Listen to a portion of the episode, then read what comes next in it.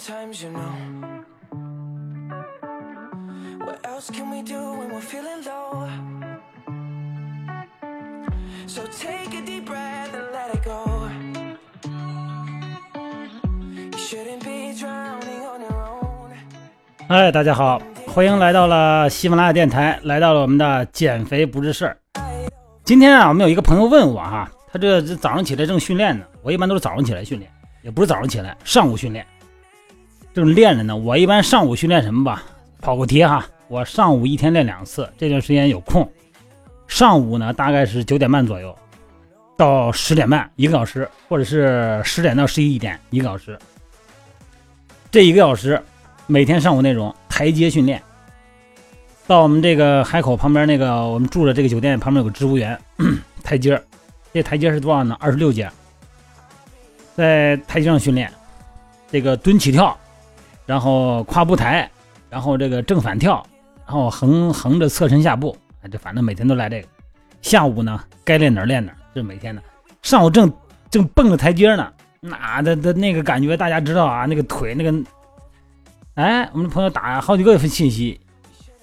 打打电话一般都不打哈，都怕耽误对方时间。现在人有这个微信了，都方便了。他说呀，这个早上练啊，关节啊响，哎，热身的时候，因为他知道我上也是上午练，他也上午练，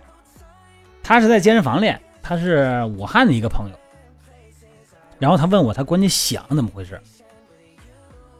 他以前没太注意，现在呢，发现好像响的频率比以前高了，所以今天让他让我给大家解释解释啊，怎么回事这关节响啊，这个咱们小时候就知道啊，小时候有有一阵有一阵子那个年龄段，特别想展示男子汉魅力的那个年龄段哈，没事那个手指那个关节哈，咔咔咔咔一窝，嘿，显得特别有男人味儿哈，那感觉。所以说小时候就知道，但是什么原因？不知道会弄响的，不知道什么原因。这个关节响啊，它一般情况下分为生理性和病理性的两类。这个病理性的呢，呃，它是因为关节损坏了啊，结构性的变异导致滑膜粗糙、关节囊啊、韧带松弛、肌腱增生，或者说是腱鞘狭窄啊，或者是关节盘破裂，或者是关节的软组织脱落，在运动的时候呢，呃，因为它们的摩擦而产生弹响。根据不同的病因和病理呢，分为骨源性的、滑膜性的、肌腱性的很多种。它的响声呢，也可以是清脆的、沉闷的，或者是像磨砂那个声音的。而且呢，多伴有疼痛或者是不舒服的感觉，并且呢，都是连续发生的。所以说，病理性的这个关节弹响啊，很复杂啊。有关病理的这个病因、病理治疗，哎，这个咱们就不在这多说了，咱也不懂啊。咱说生理性的。这个生理性的关节弹响啊，它是来自关节腔内的清脆的、单一的、没有痛感的，啊，像爆裂那样的声响，嘎巴嘎巴的倍儿脆，是吧？正常的成年人，还有这个小这个青春期的孩子，他当在一定的静止状态下以后，哈，这个突然受到牵拉或者说是屈曲挤压，就会发生清脆的啊，像爆裂这样的声响。比方说，当这个人咱们静止一段时间以后，突然啊一挺胸，猛一挺胸啊，一耸肩，一张嘴，或者说身躯四肢转体啊，折胯啊，这个这个包括咱们脊柱，它也都会发生这些响声。它不光是这个指关节，这种弹响呢，呃，甚至于说就跟咱们我刚才一开始说那个咱的青春期啊，展示男人魅力那个状态似的哈，可以故意的去压折手指。产生的弹响，而且呢，你看你如果咱们要是你要有过这个中医推拿的经历哈，人家医师可以用特殊的手法让你这个胸锁关节、肘关节、腕关节、掌关节、指关节哈、踝关节，就任意关节，他都可以给你弄响了。而且呢，他是通过这个来达到松筋活络、解痉减压这些治疗作用的。但是如果企图啊让这个弹响啊紧接着这个重复发生、连续发生这个弹响，这个不可能。啊，必须是让关节静止一段时间以后，然后才能重复发生。所以说这个脊柱的关节呢，虽然可以连续发生好几次，那是因为脊柱它节儿多，好几节呢，所以说呢，每一个关节只能响一次。你记得咱们很多时候你要做这个颈部按摩的时候，后来这个医师把你脑袋猛地一拧，咔吧一声，是吧？啊，就只能出一声，这叫生理性弹响。这个它主要的特点有几个，这个生理性特点主要是，如果咱把它跟病理性的要是想区分开，有几个，就是说生理性的弹响呢，它只发生在关节受到突然的牵拉或者是曲折的时候，而且呢，就是弹响关节之前必须有一段时间的静止期。第三个特点是弹响清脆单一不重复，第四个是没有痛感，而且呢。甚至于说你弄完以后还挺松弛啊，很有轻松感。这四点呢是识别生理性关节弹响啊还是病理性关节弹响的这一个关键。咱们解释一下哈，这个生理性关节弹响的发生的机制，它主要是来自于咱们的关节腔。关节腔咱们都知道是一个密闭的空间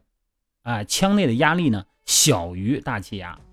咱们叫负压，对吧？它才能让这个关节面呢紧紧的贴合啊，再加上其中有这个关节液起润滑的作用，再有个填充作用。通常呢，它是一个潜在腔。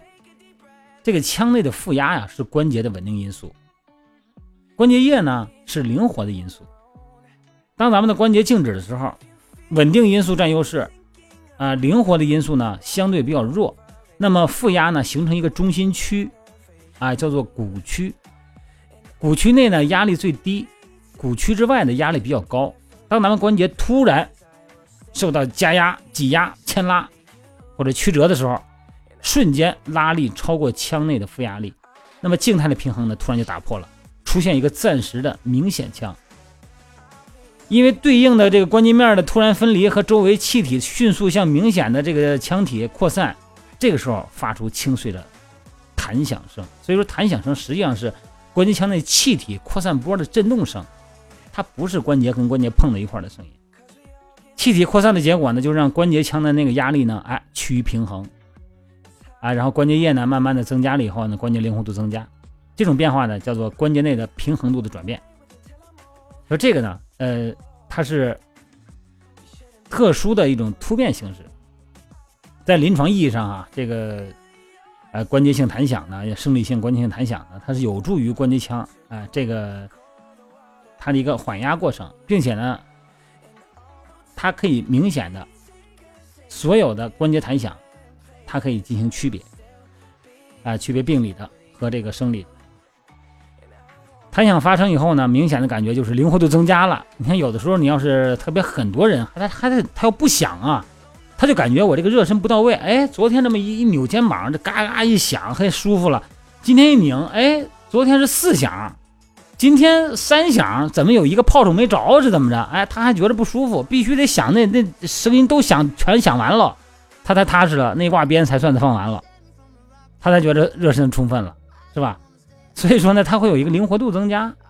所以说，如果要是这个关节度灵活度长期啊不能得到发挥呢，它就会导致关节的功能性损伤和结构性退化。因此呢，关节适度的发生弹响有益无害，但是你不要刻意去追求那个响。你说不响，我非得。加大一点幅度，把它弄响了不可，那不可以啊。